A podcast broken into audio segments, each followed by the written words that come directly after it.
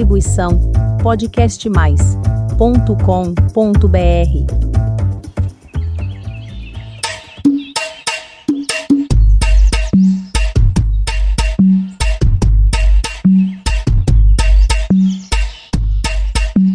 Nossa, qualquer um, você está animado assim já? Ouvindo funk no início do ano? Quer saber qualquer um? Você me inspirou. Daqui para frente, toda a primeira sexta-feira do mês, falaremos sobre punks. Não é funk, hein? Estou falando sobre plantas alimentícias não convencionais. Punks mesmo.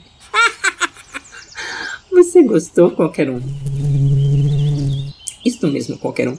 O canal é meu e eu falo o que eu quiser. Então vamos às apresentações e depois falaremos um pouco sobre elas, as punks. Olá, meu querido ouvinte, seja muito bem-vindo ao primeiro Jardinagem Simples Assim do ano de 2022. Este besourinho aqui é o qualquer um. Quem vos fala é a jardineira e jornalista Helene Hipólito. Vamos começar o ano com elas, as punks. As plantas alimentícias não convencionais são aquelas que quase não comemos porque muitas vezes as desconhecemos.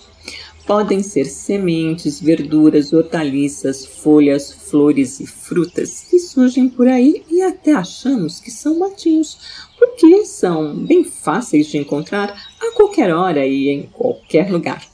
Na verdade, as punks são plantas que suportam com facilidade solos pobres, falta de água e outras adversidades, sobrevivendo a tudo isto sem cuidado algum.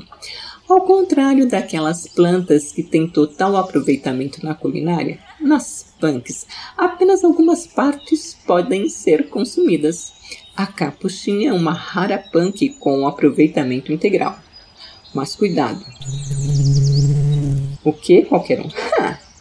em tudo são punks. É. Na dúvida, melhor consultar um especialista em punks e não ingerir sem ter certeza que é comestível. O que? Você quer exemplos de punks qualquer um? Então vamos lá. A folha do tomateiro.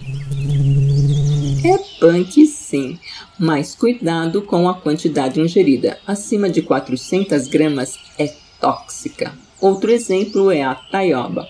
Desta existem a espécie tóxica e a não tóxica.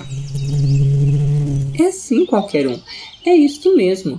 Este assunto é riquíssimo, por isso falaremos mais sobre ele aqui no canal. Veja só, qualquer um. Os nomes populares das plantas também podem variar de região para região. Aqui em São Paulo, a mandioca, que é uma punk, é assim conhecida, mas é chamada de aipim e macaxeira em outros locais do Brasil. Nossos ancestrais conheciam muitas punks, mas hoje nós as desconhecemos por não terem sido catalogadas ou não terem sido difundidas corretamente. Portanto, mais uma vez é preciso ter muito cuidado quanto ao consumo. Você sabia que as folhas da batata doce podem ser consumidas qualquer um? Não? Nós aprendemos a comer sem medo, somente a raiz e a batata doce propriamente dita. Mas a novidade é que as folhas cozidas são ótimas. Gostou qualquer um? Semana que vem tem mais jardinagem simples assim. Lembrando que na primeira sexta-feira de todo mês tem uma punk aqui no canal. Até a semana que vem. Tchau! Distribuição podcastmais.com.br